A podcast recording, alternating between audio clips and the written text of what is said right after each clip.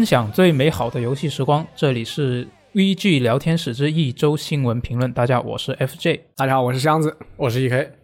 呃，本周发生了很多事。哎，先说一下技术，我还要记住，就是本周是这个阿罗不在的第四周。嗯，啊，上期我也说了，在他回来之前，我会每一期电台我都要这么记述一下。啊，EK 刚刚是推测阿罗大概会在技术数到第十二的时候，阿罗就回来了。是吗？到时候看看他这个预测准不准，居然要这么久？不知道我只是乘个三而已。嗯，啊啊，这么说好像啊，行吧，我们到时候看一下能准不准。那这周其实挺多新闻的，其中有一大部分啊都是这个赛博朋克二零七七相关的新闻。我觉得吧，这个年底的新闻快变成二零七七专用新闻。哎，专场 真的是。对，你看我们我我整理的这个稿子里面，大概我我打了有六页纸，然后有两页都是二零七七相关的，就非常的厉害。其实还可以更多。对，其实还可以 更多。删了比较删了不少。没错，没错，是的。呃，那我们先说两个对 CDPR 来说是比较好的消息。那第一个呢，就是《赛博朋克2077》呢，啊、在发售之后没多久就已经回本了。就这个是上周六的消息，这个我还记得很清楚。就上期电台里面，嗯，我还说他啊、上期说了他的一个有一个预测的销量嘛，然后我当时说，哦是八百万。对对对，我当时说可能还没回本，然后第二天就出了一个这个新闻，说他们已经回回本。嗯，那他们回本还不仅仅是回了这个开发的成本，它除了开发成本以外，还包括这个啊、CDPR 他们所承担的游戏营销和推广费用，而且这个费用里面不仅仅是已经产生的费用，而且他们还把这个预计在二零二零年剩余时间内产生的费用，它都算进去了，就是产生了营销费用。没，错，它都已经算进去，就是已经填上了这个坑，嗯，就非常厉害。其实我印象中，这种就你刚发售能够两三天回本的这种游戏，基本上都是些呃独立游戏之类的，像像之前那个有个 SLG 叫做战绿吧，也是什么三天回本。嗯，然后育碧旗下那个勇敢的心，我记得好像也是一周内回本。啊，过去我们都说的是什么像 GTA 五三天回本之类的，嗯，呃呃，大表哥二也是好像是几天就回本了。啊，这样吧，啊，对，因为平常我们看到这种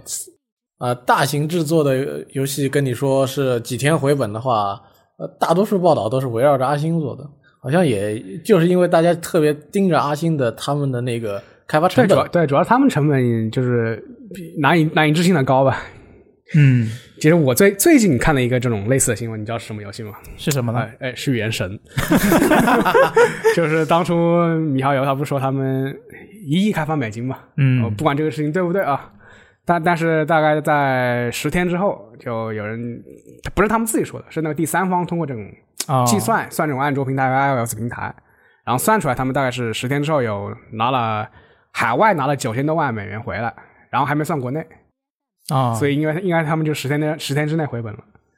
嗯，但但是这个二零七七又更快，好像是他算的这一个只只只是这他这个预购啊，的额，就就有人说他们，销售就有人说他们没卖就回本了嘛，就这种这种说法。它上面都说的是预售相关的收入。嗯是的，就很厉害。那我觉得这一个他们那么快回本，也是下一条新闻之所以能够出现的原因，就是这个呃赛博朋克二零七七的团队，他们已经获得了啊，已将会获得他们的全额奖金。就是他们原本的一个计划是要根据他们这个游戏在一些评分聚合网站上面的一个评分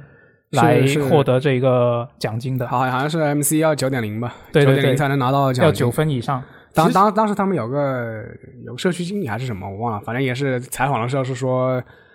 就是我们要保证媒体评分在九十以上，就嗯就这个，所以要要要要去什么精雕细琢啊，反正就之类的话，对，估计也是和这个奖金的问题挂钩。是的，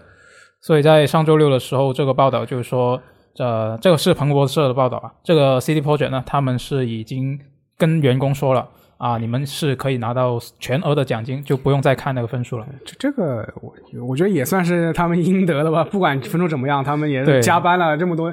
我估计加班了好几年。其实吧，我看了一下，当初这条新闻是我值班的时候经手的嘛。啊，嗯我看了一下 Jason 他之前他自己报道的上面是怎么写的。嗯他说这个 CDPR 的这个员工要获得额外的奖励，得获获得他们那个内部的代币，哦，代币就是说这个代币要么是你这个有什么工作成果做得很好，要么就是你这个工作时间很长。啊，相当于积分制，对有个积分到那么多，呃，然后这个 Metacritic 评分到九十这个线上是代表了一个，应该是代表了这个 token 的一次获取。啊，但是哦如果是在这个以外呢，你需要平时经常在，就是说当着上司的面加班到很晚，你才能获得这个勤劳，就怎么说，呃，用勤劳换来的代币。呃，就不管你干不干事，你要坐在那里，对，让老板看到。所以他们说这次，呃，所以这次，呃所以 Jason 报道这个这个事情的时候，说不定他心里可能没想的是这是一件多好的事情，他想的是，说是估计他心里想的是 CDPR 干了回人事。啊，是有可能。嗯对，另外这件事情确实，我估计 CDPR 在游戏一发售就认意识到了问题的严重性，因为想要这一次再让这个评分挂到 Metacritic 九十已经有点困难了。嗯，嗯，呃，还是而且本来钱就赚回来了，还是不要再太为难员工的好。那否则又是一个负面新闻。啊是，对，要不然大家游戏一发售跑了以后，到外边去把你全骂一通，又不好收场。是的。是哎，那关于这个二零七七的正面新闻，我们已经说完了，剩下的全部都是负面新闻了。像大家应该已经都知道了，这个二零七七在上世代的基础版主机上面的表现是非常糟糕的。这个东西，对这个东西我印象非常深，因为当时当时就是他们 CEO 嗯，说了，就是通过那个应该是他们内部的那个电话会议吧，就说啊他为了安抚安抚股东嘛，说我们这个呃在本世代主力本世代主力上的表现呃出乎意料的好啊，啊，这篇文章是这篇新闻呢是我来翻译的，我来写的，然后呢我就被编我就被打脸了啊，他也被打脸了。呃，打打的不是你的脸，你只是传啊，但但是、他的话。呃但是我传递了这种这种错误的这种消息，我就对对于这种公众啊，我就感觉一丝一丝愧疚，知道吗？哎，很专业。那你有这个感觉就很专业。哎，那所以呢，这个 CD Project 呢，它是本周也是正式道歉了，就是为这个主机版，主要是这个基础版主机上面的表现实在是太糟糕了，就是这个 PS 四、X One 以及 X One S 这三款机型上的表现真的比较差。嗯，然后呢，发售前呢，官方又只公开过世代啊、本世代的强化版主机，以及次世代主机的向下兼容运行的表现。呃，说的就是这个 PS 四 Pro、X One X、PS 五还有 X S、X X S、X S 这几款机型。对，那所以后来其实情况大家也都看到了。我后来是查了一下，就是在这个 MC 上面的评分，它 PC 版它的媒体评分是有八十七分，嗯，然后它的用户评分是有七分，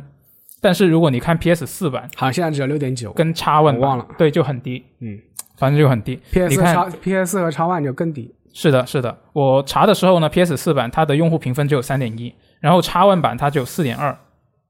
对，根就根据那个 DF 做的那个测试来看的话，PS 普通版就是长期维持在七百二十 P 的水平，就是画面分辨率表现。它应该是九百 P，可能降到七百二十 P。对，但是他说七百二十 P 的很常见，这种这种情情况。对，如果你是玩的普通 Xbox One 版的话，那更惨。然后三十帧基本上是达不到三十帧，就二二十到三十帧之间浮动。嗯，像是我看了一下，他们当中截了一个片段是普通 Xbox One 版。他说，他们说在这台本世代性能有呃性能最低的高清主机上面呢，嗯，它基本上是八百一十 P 嘛，八百一十 P 再加上呃经常呃模型加载不出来，一团糊，一团糊，然后在一个还算比较普通的枪战场场景的帧数还降到了十五帧，我想这几个 debuff 玩叠起来那可真是不能玩呀。对它，它主要还不是这个纯粹的说我画我画面糊，我的那个帧数不够，它是它整个体验就是很不顺畅的。就比如你开车开快了，嗯它就卡；你开枪那个开的比较多，它也卡。然后人物就是你要等着它从那个模型慢慢的、慢慢的变变成一个清晰的人，也要比较长的时间，呃，就很难受了。嗯，呃，其实我上一次获得类似的体验是在很多年以前，在《刺客信条：枭雄》的 DLC 开膛手杰克里面，啊，这是因为因为因为它是一个 DLC 嘛，而且这个 DLC 出现了本片没有的问题，那就是你当时在那个城市里边移动，还是开的是马车，嗯，这个马车开快了以后，这个画面就会停下来，停下来可还行这整个画面就不动了，等它加载接下来的一段的地图，啊，然后加载完了再让你动。我想这个估计是哪个辅助工作室做的 DLC，所以导致了跟本片完全不同的质量。那一般来说，这个是 CPU 的负载就达到极限了。那，我我想可能是你这个因为工作室级别不一样吧，所以你这个水平达不到。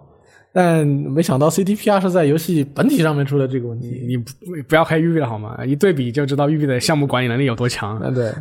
虽然育碧的有些这个 那个怎么说，辅助工作室转正式工作室的第一部作品都有些令人这个怎么说啊、一言难尽嘛。嗯，嗯，哎，那这个 CD Projekt 呢，它在这个道歉公告里面有比较重要的一点，我们一定要提一下，就是他在公告里面说，玩家可以通过 PSN 和 Xbox 等原购买渠道退款。如果退款被拒绝，可以发邮件到他们的这个帮助邮箱，会有相关的工作人员全力提供帮助。啊你想，请记住这一点。你想一下，这个公告一发，他们的相关工作人员，嗯他们这个部门的人是什么想法？他这个就是我感觉是没有事没有事先和那个微软和索尼通过气的。没错就，就是说我们后面后面确实就证实了这一点。我们提前就是把这个呃先把诚意摆出来再说，哎 亡羊补牢一下。是，那这个道歉公告出来之后呢？啊，其实也不是出来之后，就是他这个情况被批评的越来越厉害，然后随着这个过程呢，它的股价也一路下跌。那这一个它的股价呢，是从十二月初的高位跌下跌了超过了百分之三十三。嗯但是比以前还是要高。对，是的，比以前还是要高，比一年前的数据还是要高。然后呢，它这个股价一跌，他们的投资者当然就有反应了。所以呢，这个 CDP CD Project 它也在本周是召开了一次紧急的电话会议，由这个 CEO 以及几位相关负责人来面对投资者的种种疑问。啊、我总结一下，他这个电话会议里面说了什么吧。他首先第一个点就是官方承认了，再次承认了，就是没有为本世代主机投入足够多的时间。嗯那其中一个原因就是他们是说，经历了三次的延期之后呢，管理层是太过专注于让这个游戏正式发售，所以是低估了问题的规模和复杂程度，以及他们过分关注关注这个 PC 和次世代主机的表现表现，所以就没有给这个本世代主机版本足够的重视。而且呢，又有人问起，有股东就问起说，你们为什么就不展示这个本世代主机的一些表现啊的画面，然后他就说啊，是因为到发售前一刻，他们还在优化这个本世代主机的表现，他们本以为是来得及的，但是结果是来不及。那他们就不要不要吹我们在本世代主机上出乎意料的好呀。没错，他们就确实这么受不吹了是的，啊，当时都是我们写新闻的对，啊。然后呢，啊，他就说这个是本世代主机版本，它是到最后一刻才给到这个评测媒体手上啊，。他其实之前是有展示过画面的，好像是 PS 四 Pro 和对，那它展示了增强的机型。和，叉 One 叉，对，但是它没有展示基础版的机型。当时是这样的，就是先游戏先偷跑了，嗯，偷跑了之后呢，有人在普通版的 PS 四上面玩，嗯。完了之后再录下了视频，传到了这个网上。当时大家看好像这个情况不怎么乐观啊。啊，然后呢、c d p r 自己传了一个游戏的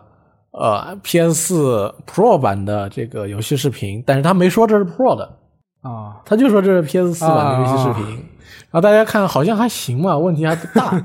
然后真的等这个评测版一发的时候，大家一看这个评测版怎么只有 PC？但是我想 PC 就 PC 呗，反正我电脑我我我电脑也比这个主机强，我就先享受一下这个更好一点的体验。嗯，没想到他就真的就没有给过呃主机版的评测代码。其实其实我们也是收到了 PC 版的评测，嗯，而且呢，它官方也在这个回答问题的时候是提到过，他们的这个质量保证工作，就这 QA 啊，他们本来是应该由内部的 QA 部门和外包公司合作完成的，但是因为疫情，那他们内部的 QA 员工就可以用机啊、官方呃就是用他们公司内部发的机器来测试，但是外包员工就不能拿到他们的机器嘛，所以他们原本是应该在他们的一个啊、测试中心里面去测试的。但是因为疫情，所以他们就没有办法测试了，所以就只有他们内部员工来做外包，呃，来来做这个测试工作。但是官方也强调说，呃，这个其实并不是问题的一个重点，他就这么提了一下。然后另外一个重点呢，就是关于这个退款的问题。他在这个投资者会议里面是说啊、官方强调是没有鼓励玩家退款，而是更希望玩家给他们机会修复问题。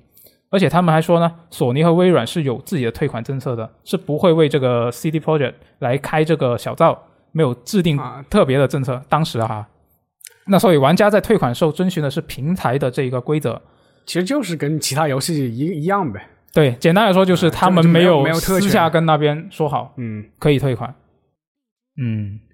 然后呢，这个啊、投资者会议里面还有第三个，就是官方会承诺啊、会去修复种种问题。他们是透露了一个大概的计划，计划就是在明年的一月和二月推出大型的更新。然后呢，他们是承诺说，经过这几个月的修复，游戏到时候会有比较好的改、比较大的改进。嗯，我觉得这个事情就是它的它的营销和它的实际是实际的开发进度没有没有进行匹配的一个问题。就它、嗯它前期就是通过各种联动啊，然后通过各种铺广告，你你没发现就是这个呃 CDPR 这个三 A 的投放，呃，在在在国内啊，可可能就是已经达到和国外一样水平了，和就是和其他三 A 游戏不一样。嗯然后反正就，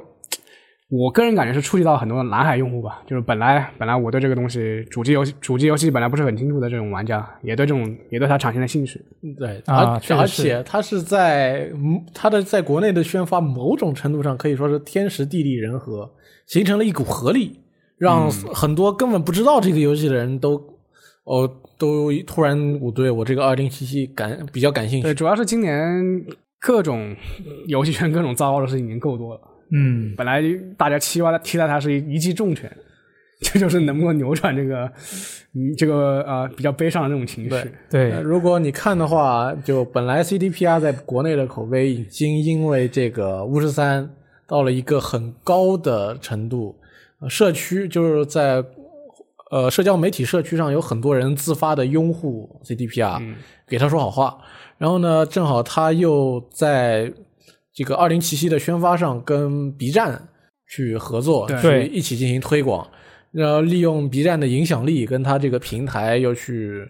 对这个 B 站的用户呢，再去做进一步的这个影响。我是昨天不小心看到，就是啊、也不是不小心啊，就反正就是 B 站那个虚拟主播区，它还有一个子区是二零七七虚拟主播区。这么厉害呢？对，对，就是专门拿出来给二零这个虚拟主播播二零七七的，因为你也能够看到有在在二零七七的视频或者说是虚拟主播的视频当中，有很很强的几率去给你推荐到虚拟主播加二零七七的内容上面去，嗯，嗯，所以 B 站也是在想方设法的去做这个项目。对。但其实我感觉啊，就是对我对于我们这种玩过早期巫师三版本的这种啊、这种烂仔，就其实对 CDPR 它的这个项目管理水平是有一点逼数的。对，就是他他就是他前期是把，我觉得最大问题是前期把话说太满了，就是有有点不诚实。对，我无论如何也不会相信这个 CDPR 说他们的游戏有发游戏首发的时候会没多少 bug。巫师三的经历对我来说还历历在目，还 还没有忘记啊对，。就当对当年他就是巫师三的主要问题在 PS 四上是读盘比较慢。对，嗯我记得就是当时他有一个那个，就是你休息一定时间，就是就是可以跳时间嘛，然后你可以回复血量这种设定，就巫师三里面。但是因为这个东西叫读盘，然后我就不用这个 不用这个功能，就为了不读盘，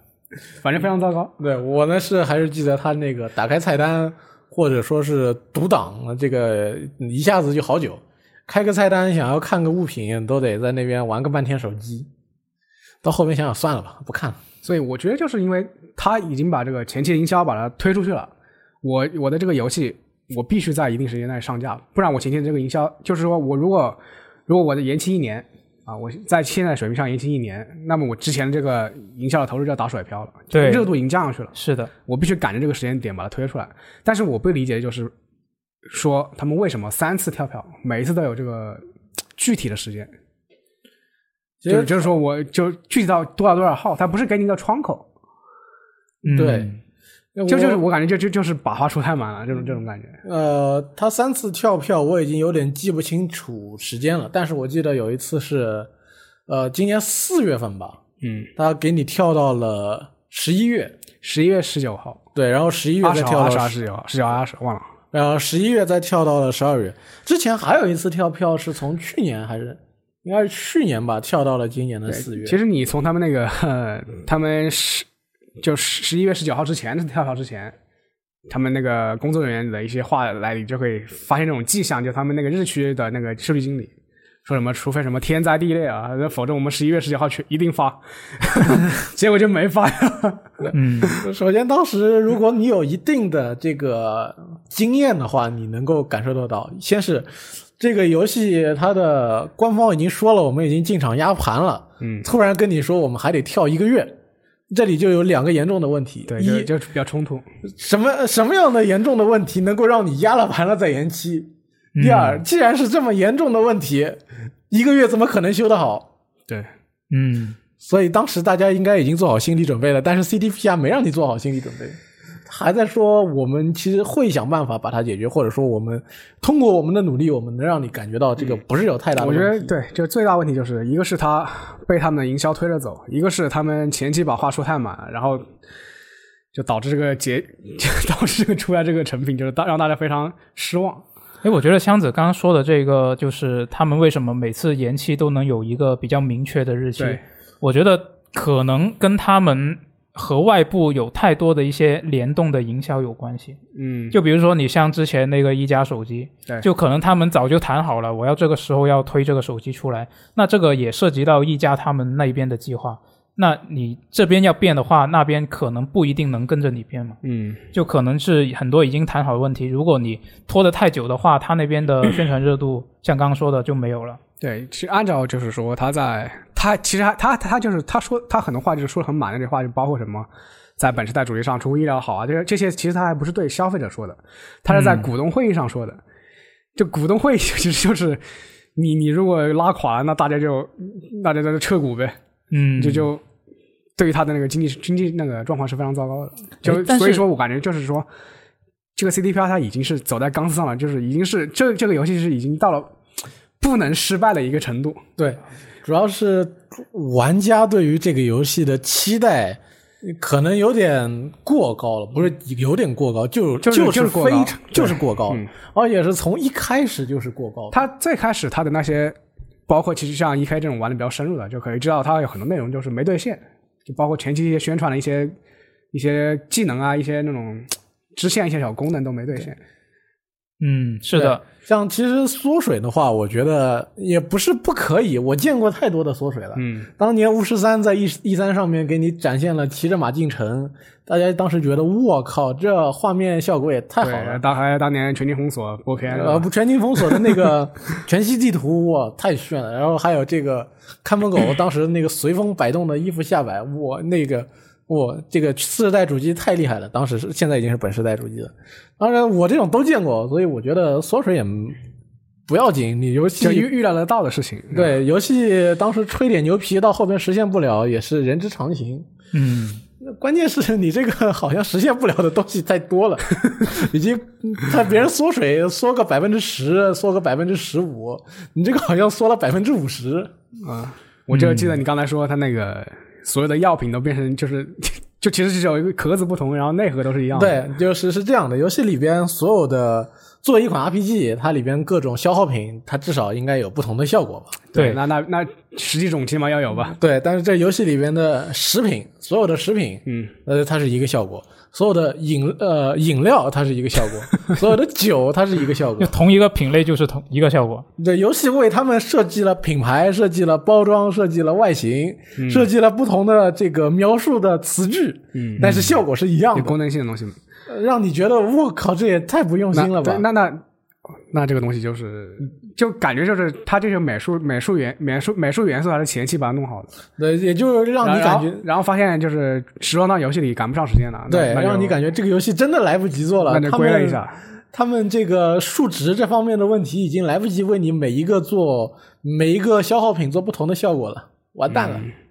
其实作为 RPG 游戏，这这是一个挺大的问题吧？是而且其实你游游戏像我当初开始做评测的时候，就是我打我打完通关四十个小时，当时我感觉好像有点短，嗯但是有点短也就算了。那个我当时想，我第一遍打完的那个体验还不错，嗯这游戏还挺有意思。但是我现在的游戏时间已经接近九十了个九十个小时了嘛，嗯我越玩越深入，越感觉到我靠，这里是不是怎么突然一下子就断了？啊，那里这个明明做的场景怎么就没有没有人删改的痕迹，就没有人来，就什么都是空的。啊，呃，还有就是说，这么大一块空，这么大一块地，怎么上面连个任务都没有？后来再到 B 站上面去看，有人去到了这个游戏的轻轨站里边，我和轻轨上面去看了一下，这个轻轨这个系统明明都已经做的差不多了，但是彻底被砍，留留下一点这个做了一半的建筑，你还能进得去？哎，太赶太赶工了，太赶工了。对，问题真的是非常严重。所以呢，这个 SIE 它在本周五，就是我们录电台的今天，这本本日，嗯它就宣布了，这个《赛博朋克2077》数字版已经从这个线上商店下架，而且开启了这个退款服务。所有在 PlayStation 商店里面买数字版2077的玩家都可以得到退款，嗯，对，嗯，索索尼报复性退款，就非常严重啊这个问题。专门给你开了个页面，还把你游戏给下架了。我感觉真是嗯，对，之前之前你们印象中有有有类似的情况吗？这么严重的？我我不太我印象没什么印象。我是记得有些游戏就是做的不好，是给你他们说是我给你提供退款，但是没到这种程度的。我专门一个页面，对我它搞到而且而且它就是他基本上呃，就是说如果我有这个专专门推广推广通道，它是一般一般都是这个开发商和平台方已经协协商好的，就是说嗯我们就是就让你合并退款嘛，然后你这个游戏也不用下架。那这这我感觉就是。你先是 CDPR，你发个公告说我们有有这个退款的这个特权，然后索尼发索尼发现我这边没有，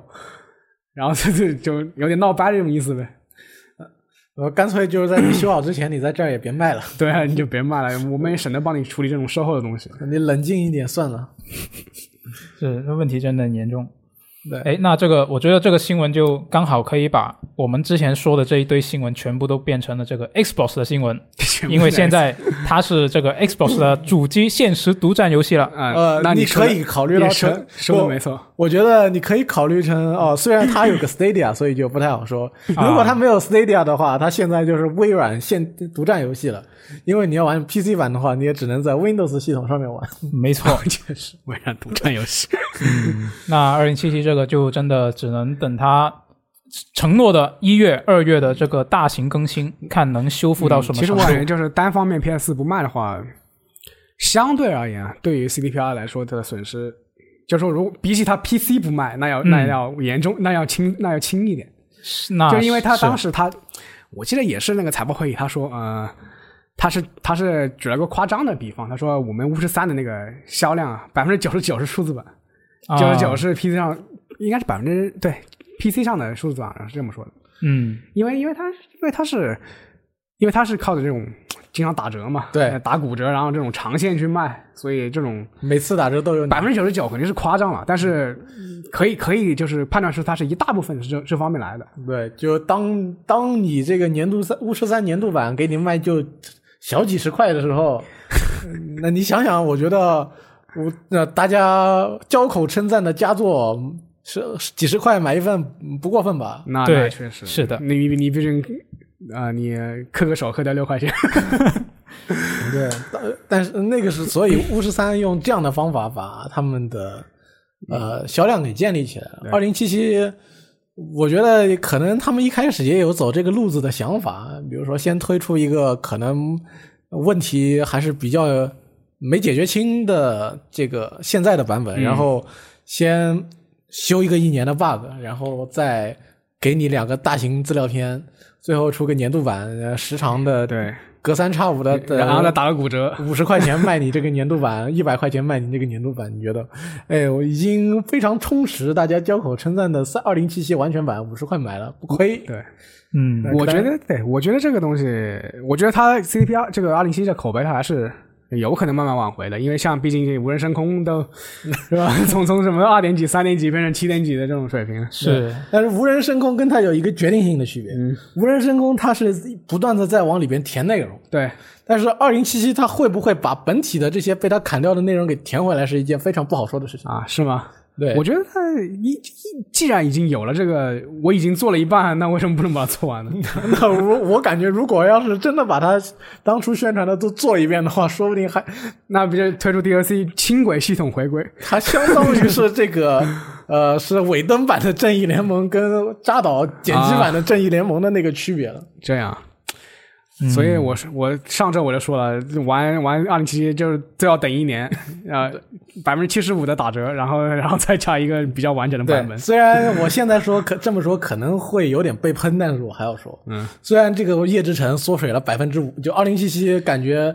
在各种东西砍了以后缩水了百分之五十以上，嗯，但我觉得这二零七七还是挺好玩的。它对它本身其实还是个，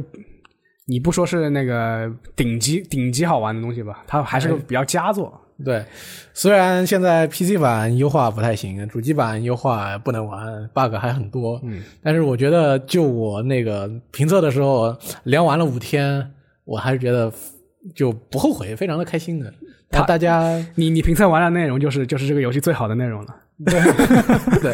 但是当然这也跟我对这个游戏新闻没看过、期待没期待过对对对，有你你关系。你跟我是一样的，就是说，如果我准备去玩一个东西的话，我是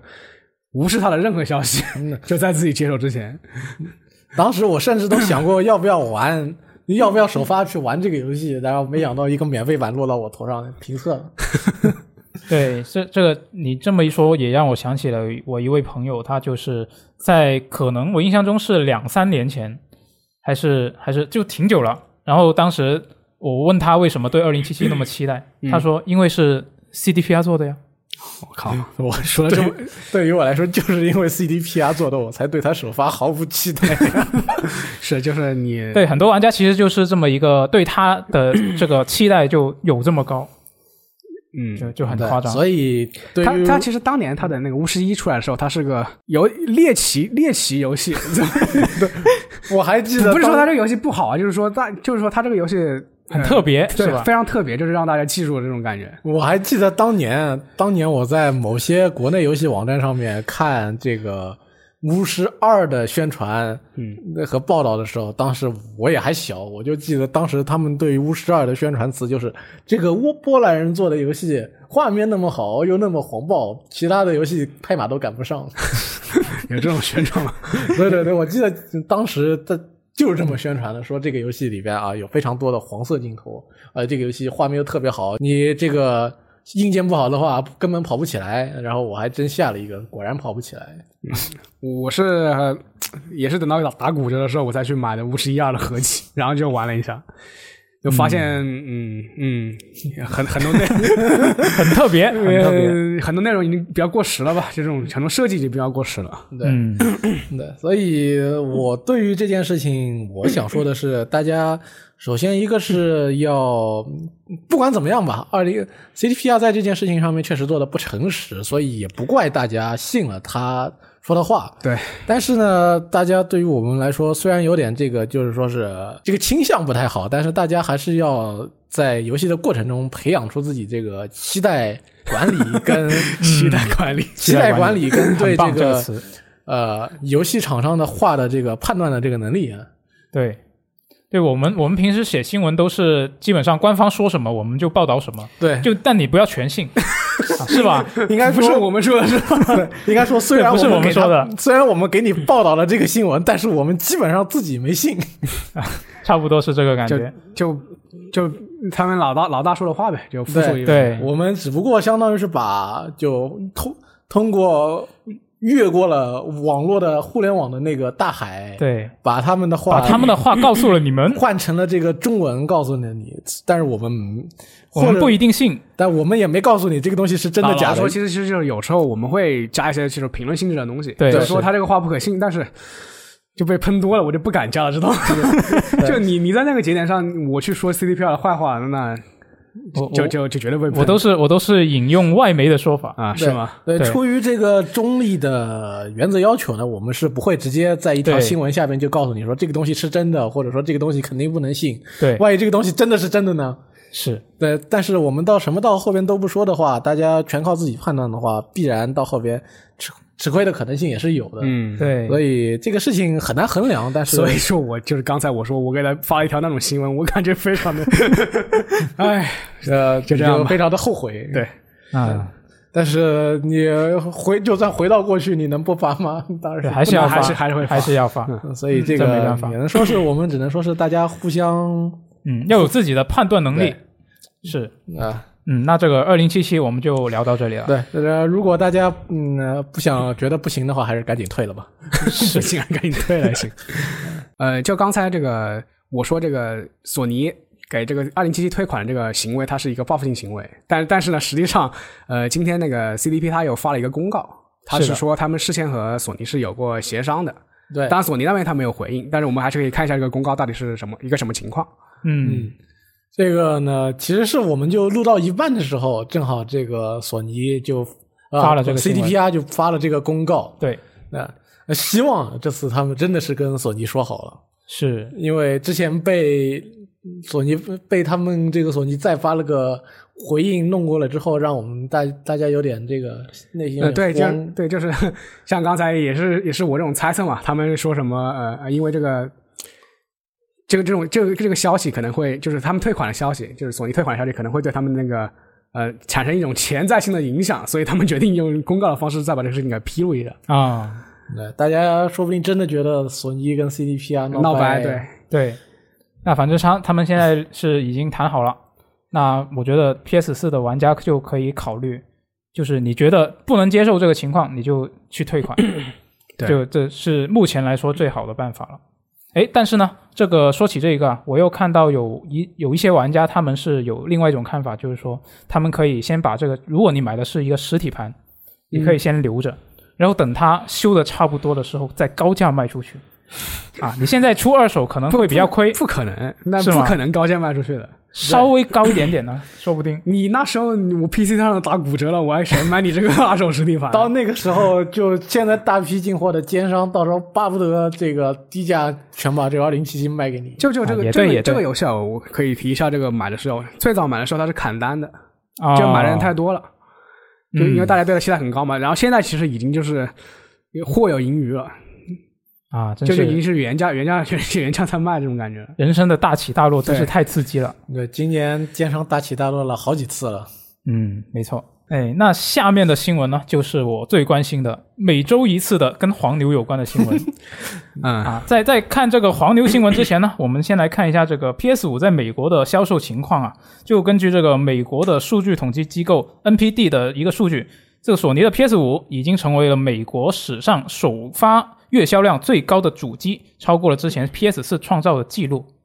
啊，这个数据我们看一下就好。嗯，那我们再看一下这个黄牛相关的新闻。根据这个，没错不重要是吧？没错，看一下就好，因为这个这跟这个下面这个新闻还是有一定关系的。啊，是这个彭博社本周他们就报道，这个黄牛的肆虐，就除了令很多玩家买不到 PS 五之外，可能还导致了这个 PS 五实体游戏的销量低迷。嗯那他们引用的这个数据呢，是来自这个法米通提供的日本市场的数据。在这个日本市场，PS 五的销量是累计销量啊，他们的数据是二十一点三万套。然后这个 PS 五的实体游戏销量，销量榜前三的销量加起来才六点三万套。然后他这个报道里面就说呢，在这个一个正常健康的情况下，新主机的销量跟游戏的销量，它们的比例至少应该是一比一。就是我去我去买一个新的主机，那我肯定应该带走一款带带一份新游戏。对，带走一份新游戏才对啊。但但实际上呢，这个主机它是啊、亏本销售的嘛，那真正盈利的地方其实是卖游戏。那所以以目前来说，刚刚说到的这个二十一点三万套以及六点三万套这个数据的比例，几乎大概是主机游戏三比一。那这个比例其实对于这个整个这个时代来说是挺不乐观的。就是三个买新主机的人里面，只有一个去买了新游戏。对，那为什么呢？就是因为很多黄牛，很多机器的销量其实是在黄牛手上。啊，就是他压压了货没卖出去是吗？没错，就是你卖的太贵，那本来想买的人他也 他也不买了。那所以他这个游戏的销量自然就没有正常来说我觉得，那么高。嗯，我觉得他能光拿那个法米通日本的销量就缺乏这个确实说服力。对因为那我可以另一个说法，我说一我说这个 PS 五的这个游戏销量的这个低迷啊，是因为日本发售了一款游戏，它叫做《淘铁》。我我换一种方法说，可能说日本人对这个小黑猪不感冒，然后又又大普通玩家又不一定那么喜欢魂。对对，你看就是就最近、这个最近那个周销量也说了，就 CDPR 的二零七七。没也比不上没也没打过饕餮，上周也有什么游戏没打过饕餮，上上周也有游戏没打过饕餮。对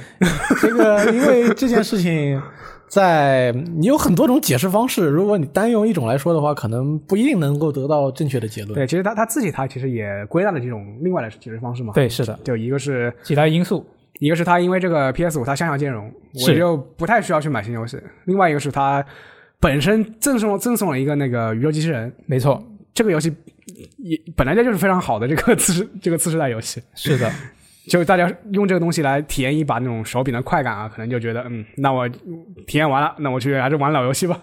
嗯，这种感觉。哎，那反正就分析师是根据这一个数据，他们就推导了一个说法，就是说这个 PS 五可能会因此错过一个进入良好的软硬件螺旋式上升阶段的一个重要机会。嗯，然后有知情人士啊就透露，日本甚至是有一家主要的发行商已经被这个情况给吓到了。他们是内部开始讨论是不是要推迟旗下的 PS 五游 PS 五游戏的档期，啊，但是他就没有透露这是一个没说没说是谁是吗？没没有说是谁。PS 五是档期，对，就是他们可能本来预计是要准备在这个时间前后就要发售一款 PS 五游戏的，那我觉得还是 还是现现在发比较好吧，没有 P 没有什么太多 PS 五新游戏，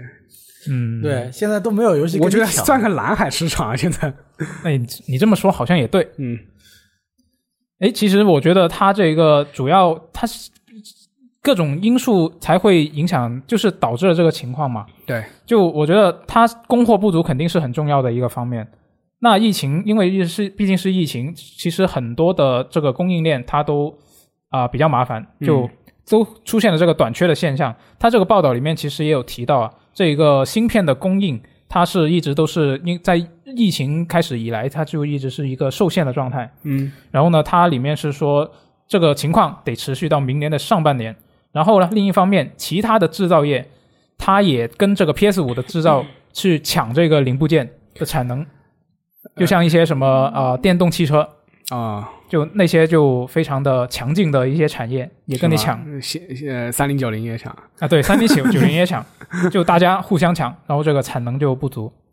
那所以我觉得真的但是但是上一条新闻又说它是美国这个首首页销量最好的最好的主机它就是相对而言嘛，啊，是。其实我感觉就是那个 PS PS 系主机缺货的这个现象，可能在 PS 二、PS 三时代比较严重，然后 PS 四时代又 PS 四时代其实还好，就是因为它就你看肩上价格，PS 四时代也没有那么严重的溢价，嗯，但 PS 五 PS 五又又涨起来了，确实是这个可以就是反推，确实是它那个呃供货量是不不不太够的。对。那究竟我什么时候才能买到 PS 五呢？这是一个非常你再发个两三条的黄牛，应该就可以原价买到。看一下每周 每周一条黄牛新闻。我觉得你至少应该比我买到这个新显卡要更早的买到 PS 五，是吗？因为新显卡这个又重现了挖挖矿狂潮，我你觉得就不要想了。你现在是每周都关注 P PS 五的价格吗？我每天打开淘宝看一下，你现在是多少钱吗？啊、哦，今天还没看，我是晚上看的。啊，昨天看的时候好像是啊、光驱版好像是五千五千多五六千都有，啊，还是挺贵。对，还是挺贵。对，就只能等一下看看它，因为它这个报道里面提到这个供片呃芯片的供应，它可能到明年上半年才得到缓解嘛。嗯，那说不定可能真的得等到那个时候，那也是等一年。对，也等一年，说不定到时候、啊，有这国行已经宣布了，也说不定。啊对，嗯国行宣布的话，这个价格肯定会降低。对，那到时候看看是什么情况。哎，那接下来呢，我们来看一下 任天堂方面的消息。那本周其实任天堂没有什么特别大的新闻。那第一个就是这个任天堂在本周是举行了一个独立游戏直面会，然后呢，这一个直面会上面呢是公布了一系列 Switch 平台上面的独立游戏的一些新情报。但是比较可惜的是，这一次的读直面会是没有这个空洞骑士狮子哥的新消息。那我就简单说一下这次直面会上面一些比较重要的作品。首先是这个《洞月探险一》和二的合集，将会在这个二零二一年夏季登陆 Switch，它是支持本地多人游玩。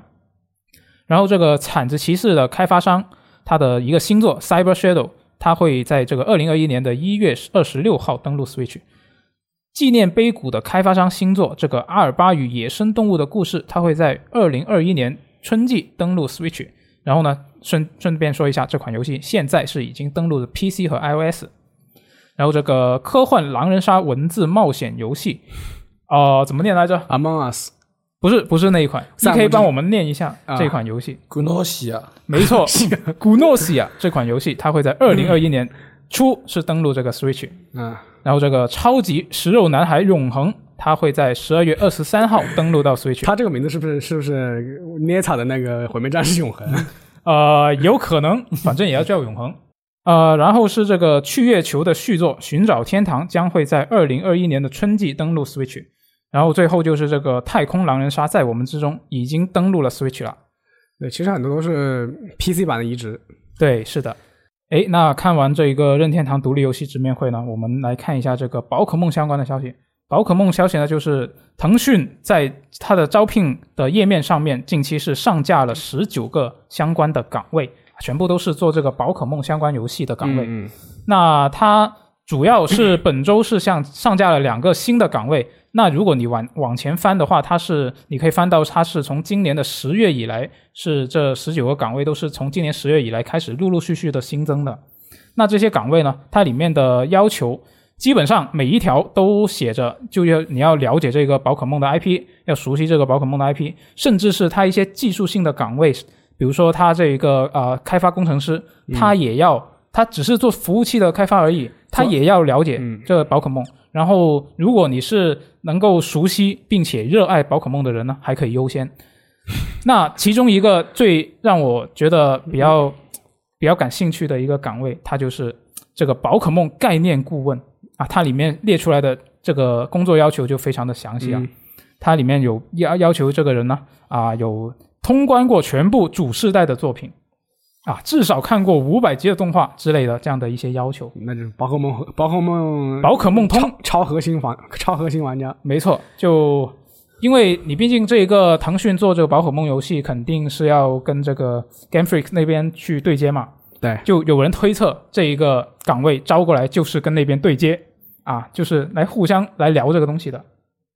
就有足够有这这么一个足够专业的人，才能够跟那边就是有一些分歧的时候，才可以据理力争，是吧？我觉得，我觉得那绝对不是用来对接的，因为他没要求语言。啊，哦，你这么说也有道理。其实我觉得另一方面就是他他这个概念概念顾问就是 尽量他尽量做出不不会那个让玩家产产生这种就促进玩家逆龄的这种。啊，可能是就是说，在做推广或者是做跟那个 GF 那边沟通之前，先解决掉团队中可能出现的让玩家不满的因素。因为这个东西，嗯。我个人是觉得，就是如果你瞎做，就套个皮瞎做，就很可能会引发这种这种公关事件。对，是的，然后另外我另外他这个岗位，呃，我有个猜想，就是说，因为之前他那个宝可梦，他不是做那个宝可梦大集结嘛，就宝可梦是。MOBA 吧，对，就是他他在在日本那边他是请了很多那种请了那个很多那个呃主播和和他们内部人一起玩一起比赛嘛，我就五对五，嗯，就那个版本其实我感觉就是已经完成度比较高了。啊，就是说已已经是个可玩版本，我不知道为什么一直没出。然后他现在招这么多人，那我猜想他可能是不是做那个项目，是是开可能是另外的新作。对。嗯，但也有。但也有可能就是因为他那个本毕竟是 MOBA 嘛，我要搞一个那种持续运营，那我要出新宝可梦，出新宝可梦皮肤，对吧？对，还有一种还有那种关卡关卡机制的这种玩法，他们这个考量可能做 MOBA 会多一点，一个是先出哪些，后出哪些，怎么安排出的时间表；另外一个就是平衡，对怎么一嗯怎么一方面把自这些宝可梦做出这个特性，又要让他们这个看起来能够平衡的在一起玩。对，毕竟是竞技游戏。对。其实你像像你刚才说他出了这个概念顾问，那我还是稍微看了看了这个职位，我还是稍微安心了一点，就是说你不会 不会乱来。对，特别去瞎做这个东西，还是还是应该说应该说还是用心吧。对，其实你刚刚说起这个宝可梦大集结，它也并没有非常的久，就是今年六月的时候公布的嘛。啊，我那那我时间啊、感觉很久了。对，对其实可能是今年比较特2020殊，年让你觉得比较漫长。是嗯是是确实是。那我们可以回顾一下，就是这个腾讯跟宝可梦公司联合宣布要做新游戏的这个事情，是在一九年的七月，就是去年的七月嗯公布的。然后这个宝可梦大集结呢，是在今年的六月公布的。那所以这个岗位还是他是做这个宝可梦大集结呢，还是做星座呢？这个还不好说。嗯，你们你们希望是大集结还是星座？那我作为一个不玩这一类游戏的人来说呢，我当然希望他是星座。呃你们都不玩 MOBA 了是吗？对，我是不玩这个宝可梦，但是我玩 MOBA。啊，对于我来说的话，说不定出个宝可梦大逃杀，宝可梦大逃杀也不错，听听起来可以。可以可以，嗯，哎，那接下来我们来看一下 E A 方面的消息。E A 呢，它在本周是证实，他们已经截 胡了这个 Take Two，收购了这个尘埃五的开发商。嗯，哎，那 E 我还以为你说 EA 收购了 Take Two，那太厉害了。那太厉害了。哎，那 E K，你对这个新闻是不是比较感兴趣？这个其实是一件很有意思的事情，就是绕了一个大圈。嗯呃，Codemasters 去年是呃不之前收购了这个做赛车计划的 Slightly Mad，、啊，然后 Slightly Mad 在做赛车计划之前呢，是给 EA 做了两部这个呃极品飞车，呃，他们那个时候叫变速吧，它相当于相当于是代工是吗？对，啊呃，应该是。应该也是，就是他们不是被 E A 直直接控制的那种啊，就就外部工作室，我对我付钱，然后雇佣你们帮我做。对，应该是这么回事。当时最早的那个我也记得不是很清楚，但是这次呢，其实绕了一个大圈子，又回到了 E A 手下。嗯，我你还是要给我做赛车。对，但是我觉得 E A 可能是觉得自己这个极品飞车那么多年来，最近表现就感觉非常一般，比较低迷。对。嗯那也不知道，可能也有点这个担忧，不知道这个东西接下来该怎么做。正好把做这个，呃，尘埃是这代码大师他们自己做尘埃，嗯，尘埃是这个硬核系的拉力赛车的代表对之一。是。然后呢，他们 Slightly Mad 又是有过做极品飞车的经验，对，呃然后赛车计划之前做的很硬核，三这次又做的稍微的不那么硬核了一点，嗯，所以他们还是有驾驭多种类型赛车游戏的经验。呃，拿拿过来给他们补一补也挺好，而且代码大师还有 F 一，嗯这次 E A 的目标说不定是成为最强这个车游戏大厂，就是从 从爽快到硬核，他们全包了是吧？爽快、专业、硬核全都要。啊，对其实我觉得这个 Codemasters 呃它的调性还是蛮符合 EA 的，就因为它是一家，好像这么说可能有点有点不正确啊，因为它我觉得它是一家向前看的公司啊。哦嗯，他当时应该是去年还是前年，他有个事情啊，和我们国人也是国内也是非常有关系的。嗯啊，他把他的旗旗下一个品牌叫做 OnRush 独占给了呃之前倒闭的一个挂品挂了小霸王品牌的一个公司。哦，就是当时说，当时因为那公司他他说我们要推出那个主机嘛，嗯，他就把这个 OnRush 独占给那个主机，然后这个主机还没出，结果就死就死了。呃 另外就是说，它的尘埃的系列，我记得中文版是腾讯独占，对，是 WeGame 独占。如果你去玩 WeGame 上面的那个尘埃四的话，还有中文的领航员配音。像像你在 Steam 上它，反正就是就是英文的，就就玩不到中文嗯，啊。然后呃 再加上也给的钱比较多，是吧？对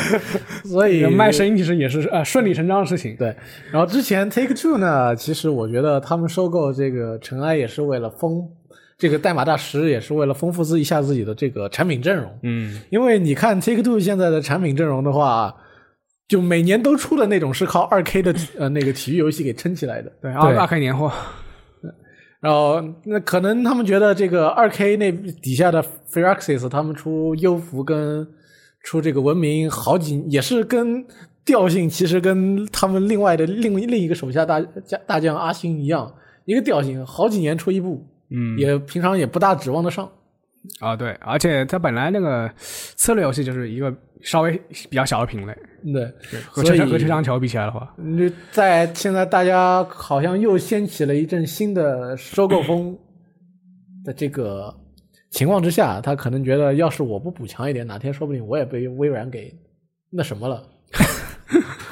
我觉得这个都是好事是吧？对，这个我猜的，但是我觉得他们对于扩充自己还是有非常大的愿望。那也好，那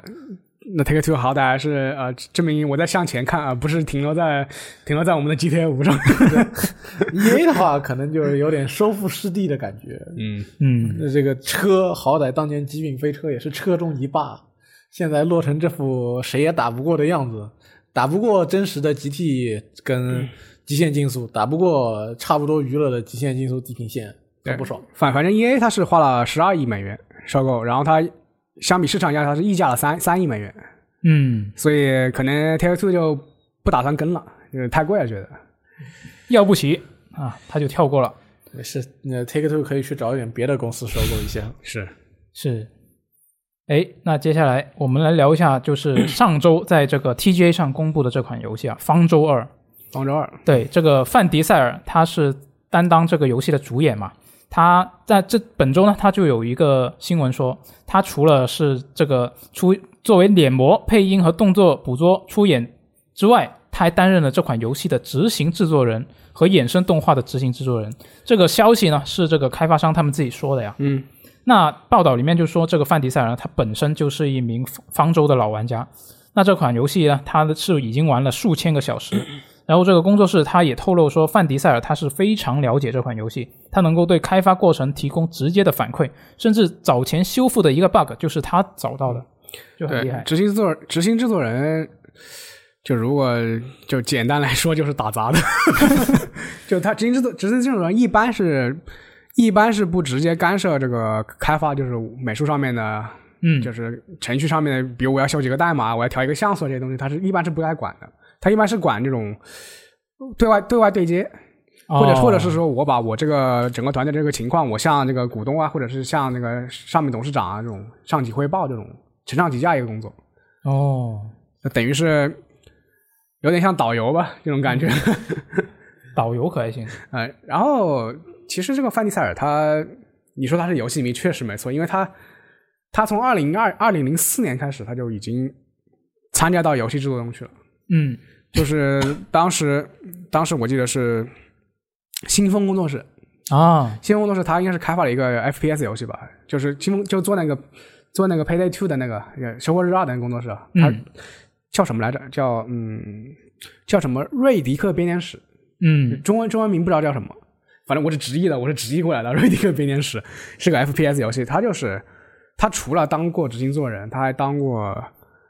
他在那个就当时他就已经当过执行制作人，他他很早就当过执行制作人，他甚至当过制作人。哦这么厉害，对，然后他还他还介入过呃，我记得是设计，然后 writer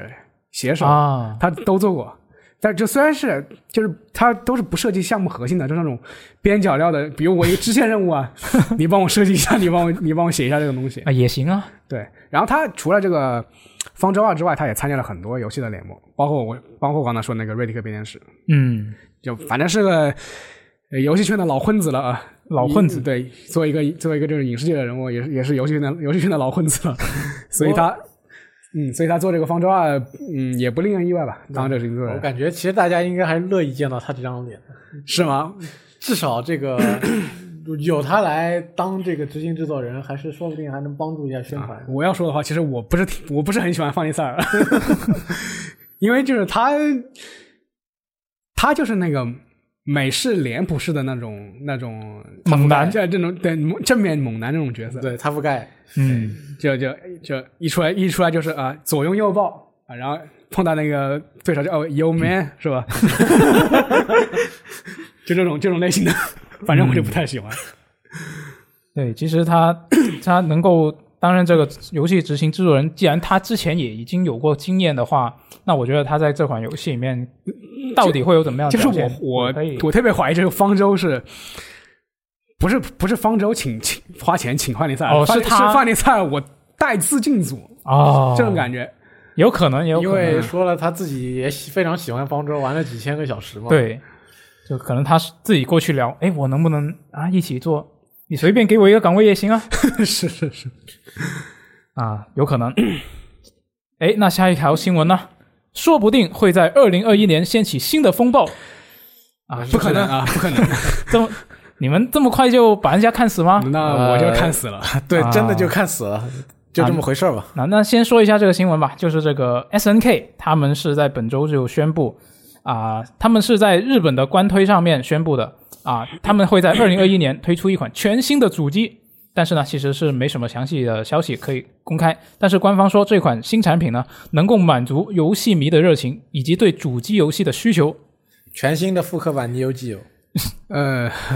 或者 N 幺 G mini 二代，对吧？像像之前那个机台，就那就里面装个模拟器的那个那个机台，就开发成本特别低的。那我觉得 S N K 他现在也 也就只有这种实力了呀，我不是黑啊，不是黑，哎，但但是但是人家上个月末不是沙特王储已经收购了他三分之一的股份吗？不是有钱就能做出来的，呀主机这主机确实不是有钱人就能更做出来何况这个钱还没来呢。对，说真的，就刚才我们之前聊到的这个代码大师，他们底下的 Slightly Mad 也说过自己要做台主机，后来就做着做着就没声音了。那就是他这个主机的令人惊讶的程度，应该不会比雅达利那台主机要要强，反正就是这个感觉吧。呃，因为我觉得就是他，他最早他他做他的那个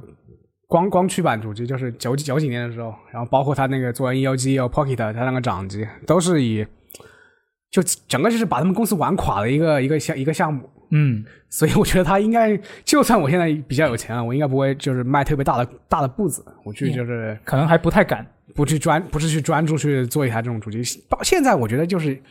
除了御三家之外，可能就不会有这种新的这种，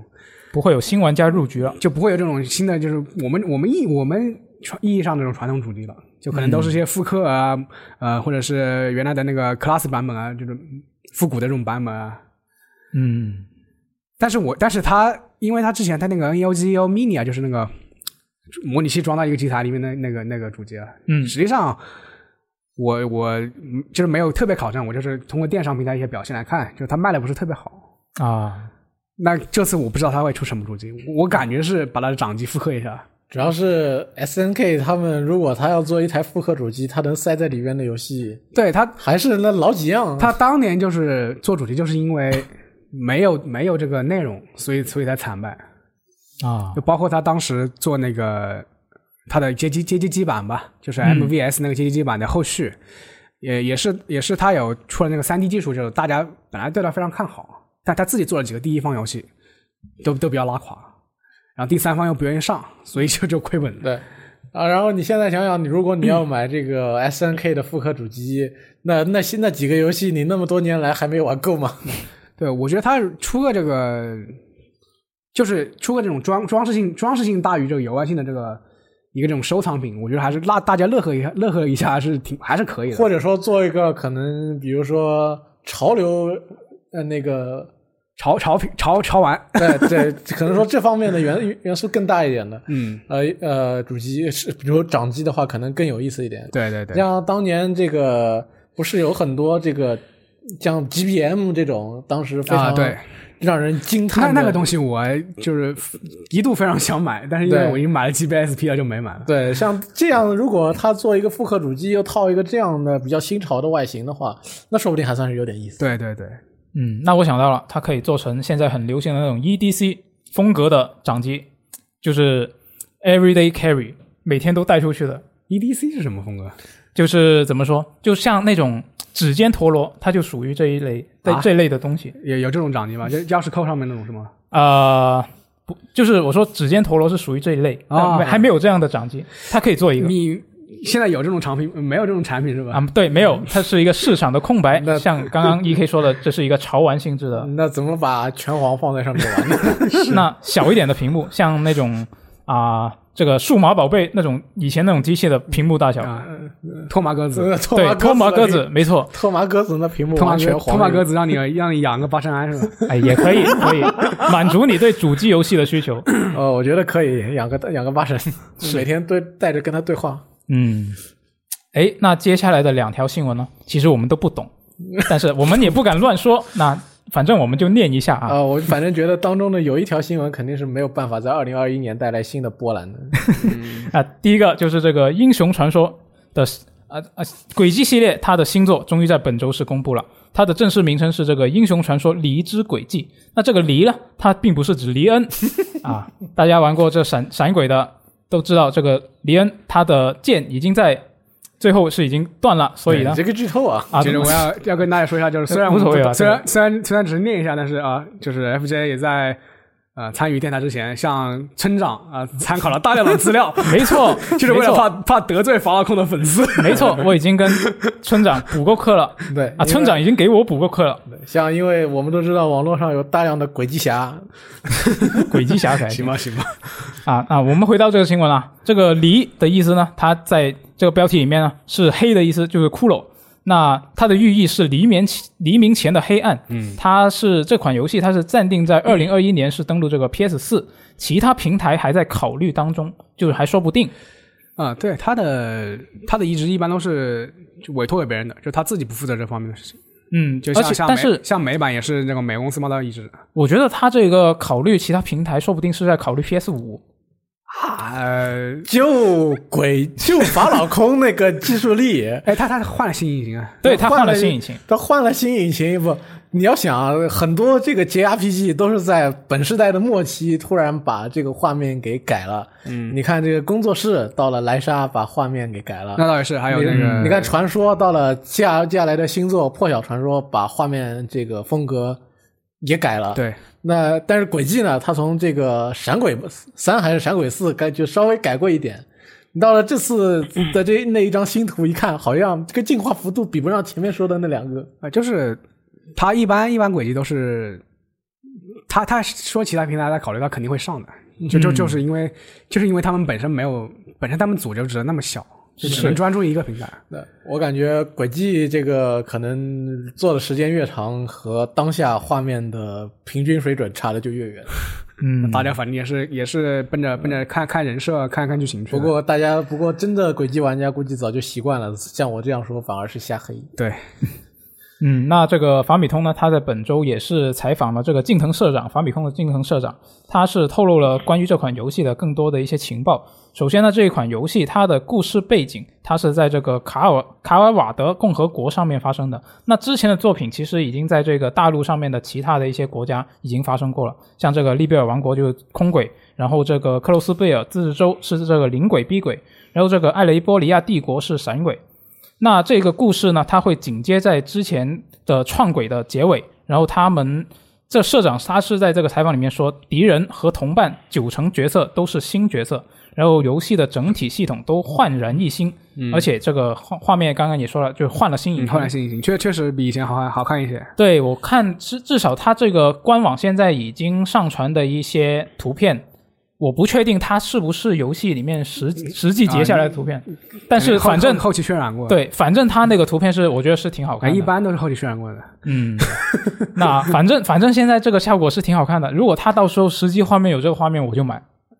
真的吗？真的真的你。要从这一座开始玩轨迹吗？呃，没有，我其实以前空轨有玩过，然后灵轨、闭轨也玩了。我还记得近藤社长以前有一句很经典的话，就是希望轨迹系列能够永不完结。英英 雄传哦，说，我也有印象，啊我也有印象。英雄传说，我轨迹系列确实不了解，但是我是之前玩的那个卡卡布三部曲，哦，就白发魔女啊，那个海蓝海蓝之歌这这些。然后呢，这个除了这个离之轨迹外呢，本周关于轨迹系列还有另外的一些新消息。首先就是这个《闪之轨迹四》，它会在这个二零二一年三月十八号登陆 Switch。那这个 Switch 版呢，它是包含了全部的 DLC 以及新加入的一个高速模式，它的售价是六千九百八十日元。然后这个拿油多之轨迹改会在二零二一年登陆 PS 四，会拥有更高的画质六十帧，以及这个 BGM 的音质提升。嗯，部分的演出也会有调整，也会有一些新追加的演出。嗯，那轨迹系列的新闻就到这里。然后下一条新闻呢，就是这个大乱斗的新闻，就是这个萨菲罗斯，他会在 十二月二十三号参战。那这个 DLC 的售价呢，它是单独买的话，你是得花这个五点九九美元，但是它已经包含在这个第二弹的斗士季票里面。就如果你已经买了这个季票，你就到时候就可以免费更新了。啊，也不是免费，就直接更新就可以了。对萨菲罗斯的话，就是感觉他是一个慢速高攻，然后范围大的一个角色啊。哦，通过我玩这个格斗游戏的多年的观察，多年的观察，呃，他他手那么长了，那没有办法。你手长攻速还快，那好像有点说不过去啊。而且就是我个人觉得，就是这个大乱斗的角色更新和和一般的格斗游戏的更新还有点不一样，就是它工作量特别大。啊，是就像这种场景啊，它一它除了场景之外，多做场景之外，还它还做一些那种说不定还有机制。一些援护角色，包括一些联动，比如卡比，我卡比把那个卡比变成那个萨比罗斯的样子，是，像像之前那个我的世界还有不同的机制，就非常复杂。对，就以至于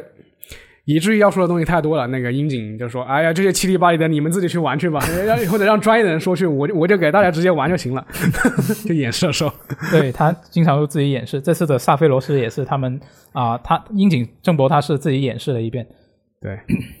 嗯，那最后呢，我们来看一下这个 XGP 的新游戏好了。那微软本周是公布了新一批的 XGP 的新游戏，比较值得关注的游戏呢，主要是主机平台上是有这个《上古卷轴五天际特别版》，是已经在这个十二月十五号登录了。然后这个《嗜血代码》它是在十二月十七号登录到这个 P 呃主机版的 XGP 里面。